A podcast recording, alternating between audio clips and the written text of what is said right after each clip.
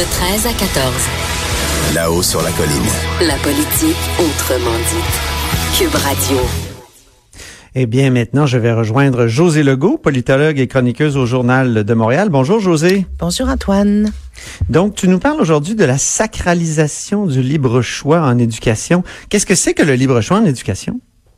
Bien, le libre choix en éducation, c'est essentiellement au Québec, qui est la seule province au Canada à avoir euh, cette situation-là, c'est-à-dire on a le libre choix présumément, entre envoyer nos enfants euh, à l'école euh, publique, gratuite, entre guillemets, ou à l'école privée, subventionnée, fortement subventionnée, à hauteur de 60 à 70% dépendant des, des études sur le sujet.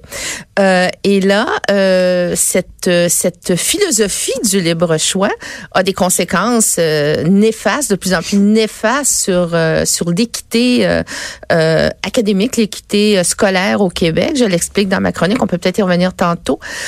et là, je fais le lien avec, évidemment, l'engagement de la CAC à, déployer de manière universelle des, maternelles 4 ans, alors qu'on a déjà quand même un réseau important euh, de CPE. Et le discours du gouvernement, c'est de dire, ben, le, les parents auront le libre choix, auront le libre choix entre envoyer leur enfant de maternelle 4 ans ou envoyer leur enfant euh, dans un CPE.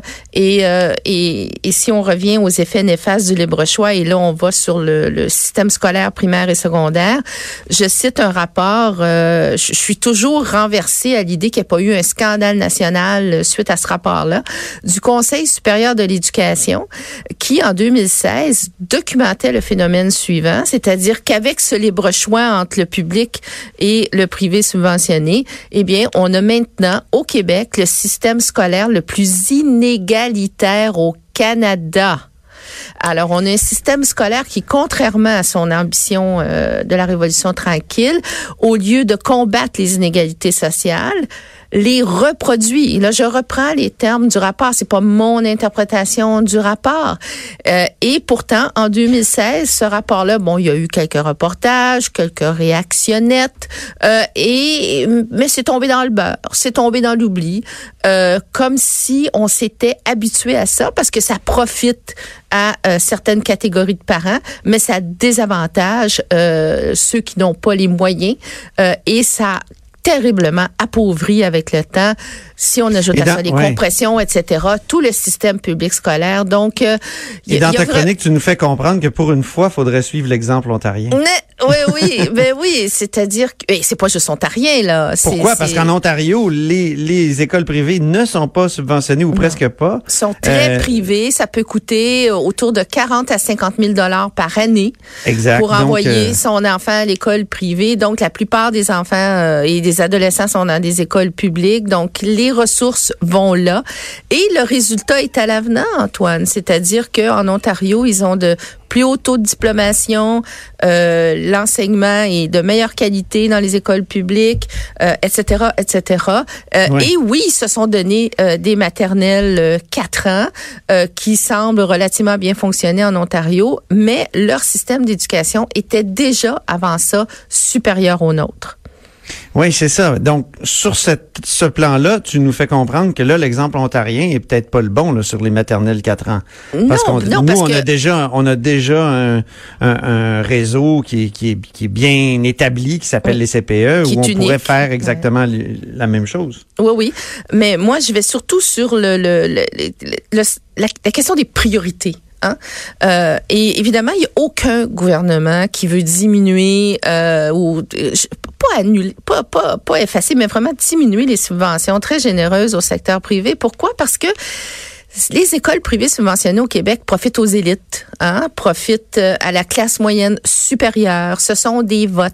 Euh, et on est en train de sacrifier des générations d'enfants qui, dans le système public, là, et comme je l'explique, hormis pour les écoles à vocation particulière, là, les, les programmes sélectifs, euh, sont laissés de côté, littéralement, euh, et n'auront pas euh, l'égalité des chances, la même égalité des chances que ceux qui fréquentent euh, le privé.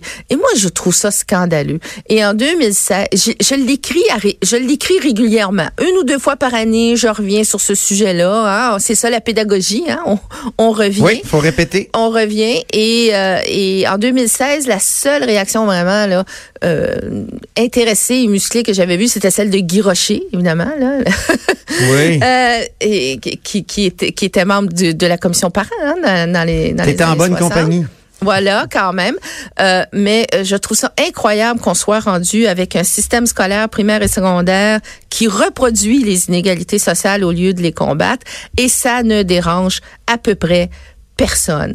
Euh, et donc, la priorité du gouvernement actuel est la même que les autres, c'est-à-dire de pas s'attaquer à ça.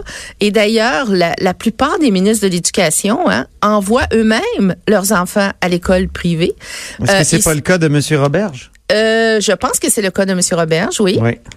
Euh, C'était pas le cas de Pauline Marois, mais euh, bon, mais ça c'est une autre histoire. Mais la plupart, euh, Sébastien Prou aussi, puis tous leurs prédécesseurs. François Legault? Euh, ben oui, ben oui. et ça, c'est quand même extraordinaire. C'est le ministre qui est supposé d'être le gardien de l'école publique envoie ses enfants, puis là je envoie et envoyait, là je parle de tous les prédécesseurs aussi, leurs enfants à l'école privée. Si ça c'est pas un désaveu du système public, je sais pas ce que c'est.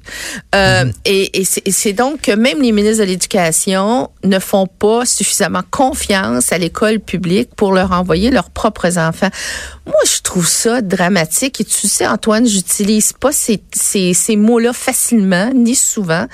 Mais là, si on nous dit que l'éducation, c'est la grande priorité, puis on est dans le siècle du savoir, etc., etc., comment peut-on se contenter d'un système aussi inégalitaire, le plus inégalitaire au Canada, si ce n'est par pur, si ce n'est par pur individualisme. Oui, oui, c'est ça.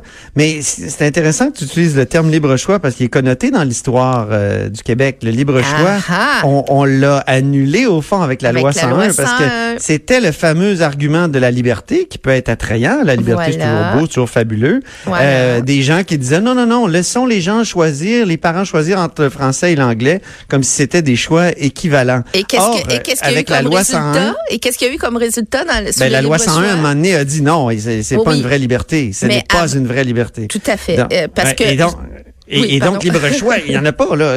non, non, c'est factice. C'est factice parce que même encore aujourd'hui, ça prend les moyens. Il faut que tu aies les moyens d'envoyer ton enfant à l'école privée subventionnée. Donc, c'est pas, il y a des gens qui n'ont pas ce choix-là. Et avant la loi 101, il y avait, c'était quoi le résultat du libre choix entre l'école anglaise et française? C'est que 85 des ben enfants d'immigrants choisissaient, choisissaient l'école anglaise. Et c'est pour ça que ça a pris la loi 101 pour briser les effets pervers de ce libre choix-là, mais qui aura le courage de briser les effets pervers du libre choix aujourd'hui entre le public et le privé subventionné? Ben, Moi, j'ai pas l'impression que je vais voir ça de mon vivant. C'est une, c'est une question de la fin. C'est un mot de la fin très, très. Je pense que c'est une comment dire, ça, ça ponctue bien ta chronique, José. Oui, puis ça me rend euh, très triste. Mais c'est triste. Ça me rend triste, comme citoyenne, ça me rend, ça me rend, euh, ça me rend triste comme analyste. Euh, et tous ces enfants sacrifiés, je pense qu'on n'a pas les moyens de faire ça, mais on est en train de faire ça. Mais là, on va dépenser énormément d'argent pour des maternelles 4 ans. Ben oui. Alors ils, vont, ils, vont, se faire, ils vont se faire dépister, ils vont se faire enseigner va doubler encore, c'est ça? Ouais. En tout cas. Puis ils vont arriver au primaire et au secondaire dans un système inéquitable, inégalitaire. Bon, voilà. Bon. Ben, je voulais parler de Gerald Butt, mais on n'a pas le temps. oh, je pense que ça va durer longtemps. Moi, je juste en, partant, là, je pense que c'est un sacrifice préventif, mais on, on en reparlera. ouais, mais maladroit, hein, disons, disons-le comme ben oui, maladroit certain, c'est comme un aveu en même temps. Et c'est le, merci c'est le sujet de ma chronique de demain, euh, la démission. Ah ben on va te lire, on en reparle mardi prochain, tiens. Parfait. Bonne journée. C'était José Legault, politologue et chroniqueuse au Journal de Montréal. Euh, restez avec nous parce qu'après, il y a Patrick Taillon qui est là, professeur de droit à l'Université Laval.